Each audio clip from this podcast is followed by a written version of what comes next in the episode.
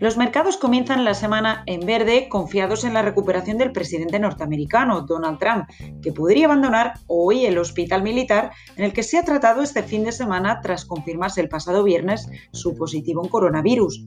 Los futuros americanos también vienen en verde. Las informaciones han sido contradictorias durante el fin de semana. Por una parte, se hablaba de la aparente mejoría de Trump, que salió en una ocasión a saludar a los ciudadanos, pero por otra parte se ha desvelado el tratamiento que podría haber tenido el presidente. Según CBS News, el doctor Sin médico de la Casa Blanca, reveló que el presidente había recibido una dosis de un esteroide que la Organización Mundial de la Salud recomienda para los pacientes que están críticamente enfermos en COVID. Conley dijo que la mudanza del presidente a Walter Reed el viernes fue motivada por la preocupación sobre la rápida progresión de sus síntomas desde el jueves, con fiebre alta y niveles bajos de oxígeno.